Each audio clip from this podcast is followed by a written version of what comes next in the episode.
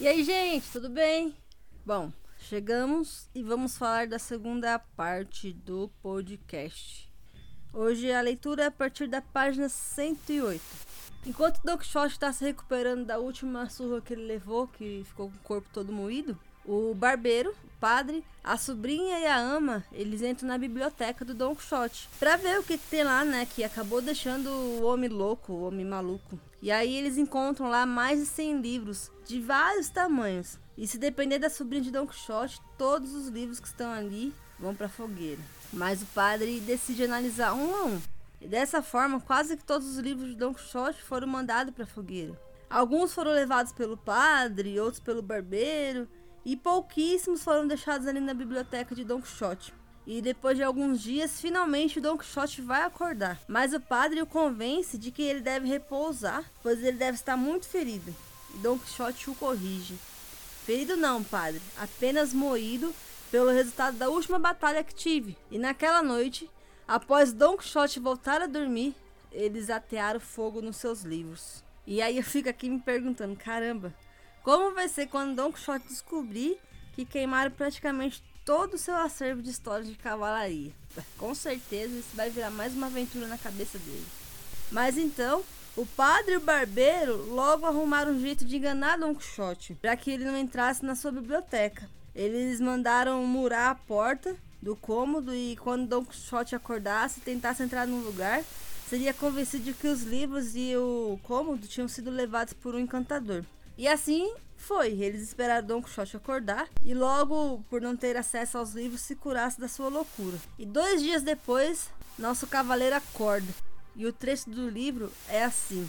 Página 123. Dali a dois dias, levantou-se Don Quixote. E a primeira coisa que fez foi ir ver os seus livros. E como não encontrasse aposento onde o deixara, andava de um lado para o outro à sua procura. Chegava aonde antes ficava a porta e tateava a parede e voltava e corria os olhos por tudo, sem dizer palavra. Mas ao cabo de um bom termo, perguntou a ama em que parte ficava o aposento de seus livros. A ama, que já estava bem advertida do que havia de responder, lhe disse: Que aposento é esse que vossa mercê procura? Já não aposento nem livros nessa casa, pois tudo foi levado pelo diabo em pessoa. Ah, não era diabo, replicou a sobrinha. E sim o encantador, que uma noite apareceu sobre uma nuvem, depois do dia em que vossa mercê partiu daqui, e apeando de uma serpe em que vinha cavaleiro, entrou no aposento e fez lá dentro não sei o que, pois daí saiu voando pelo telhado e deixou a casa cheia de fumaça. E quando atinamos a olhar o que tinha feito, não vimos livros nem aposento algum. Só nos lembra muito bem, a minha e a ama, que a hora de partir aquele mal velho disse em alta vozes que pela inimizade secreta que tinha o dono daqueles livros e aposento, deixava feito naquela casa o dano que logo se viria. Diz também que se chamava o sábio Carochão. Frestão teria dito Don Quixote. E aí, mais uma vez, Don Quixote viaja, né? Ele acredita na história e logo ele imagina que realmente que ele tem um inimigo capaz de fazer tal maldade com ele. O cara foi lá para se vingar e levou todos os livros dele embora e o aposento. E aí é nesses casos que a gente pode usar aquele ditado de que o remédio de um doido é um doido e meio, né? Pois o Don Quixote já era maluco e encontrou outras pessoas mais loucas do que ele. Quem em sã consciência queimaria aquela quantidade de livros que pertencia ao cavaleiro? E todo o dinheiro que Fidalgo havia investido ali, as terras que vendera para comprar o maior número possível de livros, só poderiam ser todos loucos ali naquele lugar, queimar aquela quantidade de livros. Mas pior do que isso, Don Quixote acreditar de que ele tinha um inimigo e ainda dar nome para esse inimigo. E aí ninguém parou para imaginar o valor que aquilo tudo teria. Mas até que é compreensível, porque o desespero de salvar Don Quixote da loucura era maior. Aquela seria uma grande oportunidade para curar a loucura de Don Quixote, para cura de Don Quixote, no caso, né? Eles esperavam que acabando com todos os livros, em breve Don Quixote estaria curado. E assim, eles convenceram Don Quixote de que aquele homem, seu inimigo, tinha levado tudo embora. Mas não adiantou. Se passaram alguns dias e todos ali estavam quase convencidos de que Don Quixote se aquietaria ali no seu cantinho e as coisas estavam acontecendo. E na página 125 do livro acontece o inesperado. Nesse tempo chamou Don Quixote, um lavrador, seu vizinho, homem de bem. se é que esse título se pode dar a quem é pobre. Mas com pouco sal na moleira, enfim, tantos lhe disse, tanto porfiou e lhe prometeu, que o pobre vilão determinou de sair com ele e de servir de escudeiro. Disse-lhe Don Quixote, entre outras coisas, que podia ir com ele de bom grado, pois alguma vez podia acontecer-lhe uma aventura que lhe ganhasse, do pé para a mão, alguma ínsula e o deixasse por governar dela. Com essas promessas e outras que tais, Sancho Pança, que assim se chamava o lavador, deixou mulher e filhos e se assentou como escudeiro do seu vizinho. Bom, é o que eu falei, o remédio de um doido é um doido e meio. O Don Quixote convenceu o vizinho Sancho é, que se ele fosse, eles iam viver diversas aventuras, mas mais do que isso. Se ele fosse é, nas batalhas, o Don Quixote poderia conquistar uma ilha ali e daria para o pro Chanso, pro Pança governar essa ilha. E ele, como um governador de uma ilha, ele possivelmente se tornaria uma pessoa rica. E assim o Pança ele é convencido de que as coisas vão acontecer para ele. E eles resolvem sair aí pelas caminhadas, pelas estradas de terra para se aventurar. Então, finalmente, o Don Quixote ele recrutou seu fiel escudeiro, o Sancho Panza, e todos achando que o Fidalgo se aquietara, ele começou a vender diversas coisas para juntar dinheiro, porque dessa vez ele ia sair preparado.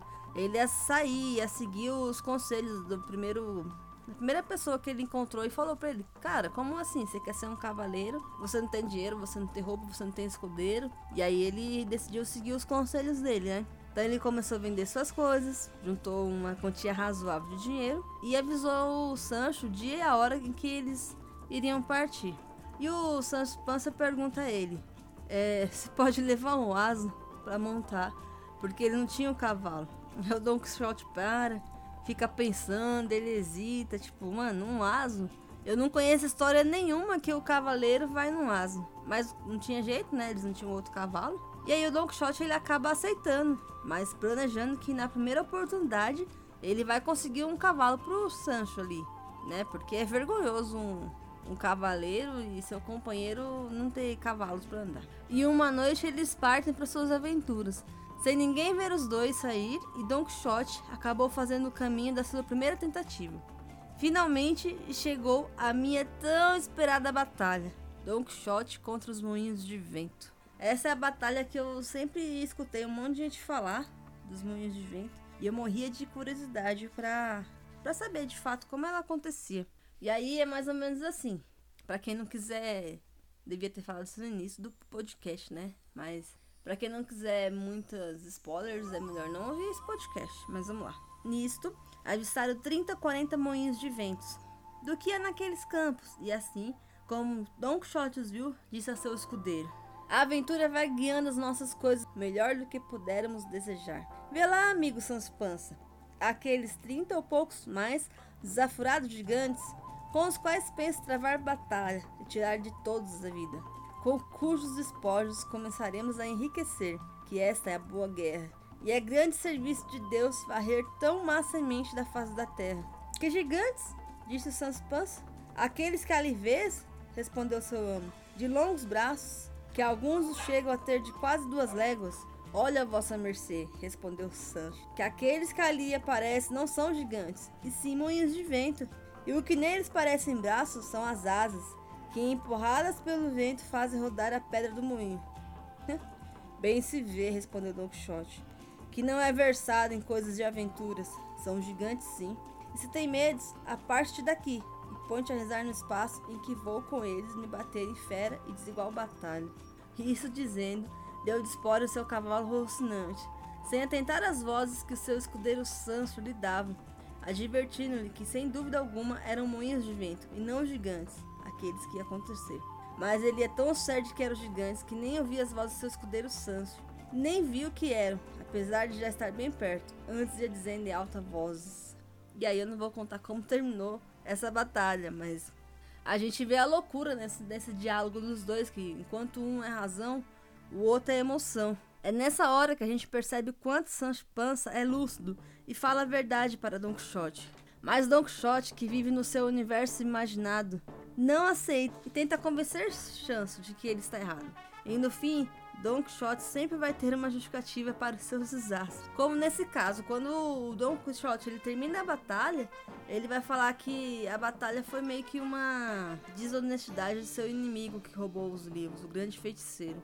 É, ele transformou os gigantes em moinhos de vento quando Don Quixote se aproximou para batalhar. Nessas horas a gente percebe o quanto o escudeiro, o Sans Pança, é lúcido e ele fala a verdade para Don Quixote. E o Don Quixote ele sempre arruma uma forma de justificar, né? Ele vive no seu universo imaginário e ele não aceita. Ele tenta convencer o Pança de que ele tá errado. E assim, a gente não pode negar que as aventuras da dupla começou. Enquanto Don Quixote nesse momento, ele é emoção, ele vê batalha em, em tudo, o Sancho Pança, ele é a razão. Ele vê a verdade, ele vê a realidade, mas mesmo ele vendo essas coisas e falando, ele não consegue convencer o Don Quixote. E é possível ver que logo de cara a junção desses dois é o equilíbrio. Enquanto um é sonhador demais, o outro é pé no chão. O que em partes não é ruim. Na verdade, eles acabam se complementando. Eles se completam. Porque imagina como seria se os dois fossem parecidos. Ou muita razão ou muita emoção as aventuras não iam acontecer da forma que elas acontecem. E assim, os dois juntos, eles vão colocando em prática um senso de justiça, de certo e errado, de que ladrões não podem existir, de que o mais forte não pode bater no mais fraco. E assim a história vai se desenrolando. No fundo, o Don Quixote, ele, ele se convence que ele é um cavaleiro, que ele vai sair pelo mundo para ser justo e para viver suas aventuras. E assim, essa dualidade ela vai acontecendo. E a amizade, o respeito, o companheirismo dos dois vai nascendo, uma vez que é possível enxergar que há uma hierarquia entre cavaleiro e escudeiro. Mas essa hierarquia não impede do escudeiro falar o que pensa e o que sente, e também não impede do cavaleiro ouvir. Pode ser que ele sempre dê uma justificativa para os questionamentos do Sancho, mas há um diálogo nessa relação, e é isso que vai construindo a rocha dos dois personagens. Então essa segunda parte ela se baseou praticamente nisso, na volta do Don Quixote e seu escudeiro para viver as aventuras. Acho que de fato a primeira batalha mais conhecida dos dois, que é a batalha contra os moinhos de vento. Eu acho interessante que eu tava vendo, assistindo alguns vídeos no YouTube, o pessoal falando que o Don Quixote, ele atualmente pode ser considerado essas pessoas que vivem em que fazem mochilão, que vivem em Kombi, que abrem mão de ter uma estabilidade financeira, de repente ter uma casa, que fogem da vida padrão que a sociedade nos impõe. Então é, faz sentido pensar dessa forma, que os Don Quixote hoje são essas pessoas que vivem pelo mundo, que vão morar dentro de uma Kombi, de uma van, de um ônibus, e estão aí desbravando o que o mundo oferece, né? Conhecendo lugares, conhecendo gente, é, vivendo um pouco fora do, da caixinha. Bom, então acho que é isso. Eu te encontro no próximo programa. E vou ficando por aqui. Tchau.